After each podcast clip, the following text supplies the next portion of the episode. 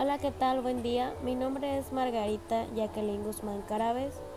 Estoy estudiando en la Universidad Contemporánea de las Américas y estoy cursando el octavo cuatrimestre en la licenciatura de Pedagogía con terminales en Educación Básica.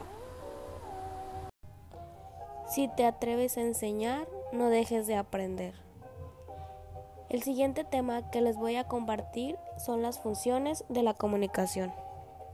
Pues la comunicación es un proceso complejo en donde se intercambia información constantemente entre dos o más personas.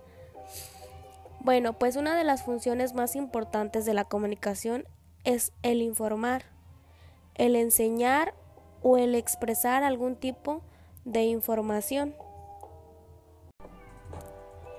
El siguiente tema es el componente informativo. Bueno, pues este componente informativo debe ser una información que sea novedosa para las personas. Este puede hablarse de cultura, de deportes, de políticas o hasta de salud. El lenguaje que debemos utilizar para este componente informativo debe ser sencillo y preciso, pues porque preciso y sencillo para que la otra persona que lo pueda leer le sea más fácil y le sea entendible. Otro tema que les abordaré es el componente de percepción. Bueno, pues este componente de percepción no solo interviene en el contenido de la información que se está transmitiendo, sino también las imágenes de uno y de otro. O sea, que no siempre vemos las cosas como son, sino más bien como nosotros queremos verlas.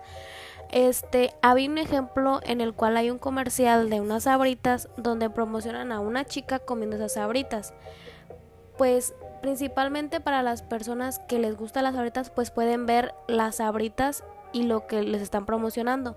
Pero para otras personas no simplemente será las abritas, sino también el personaje que está saliendo en la imagen.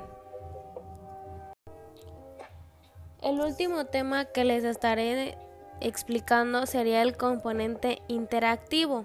Bueno, pues este es cuando se produce una interrelación directa entre el emisor y el receptor en la que este último tiene la capacidad de regular el flujo de información a su gusto.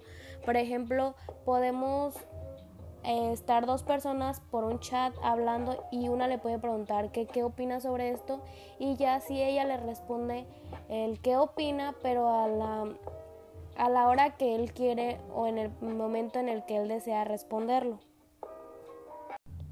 Pues bueno, con ese tema concluyo lo que les quería informar sobre lo que son las funciones de comunicación y los componentes que la conllevan. Muchas gracias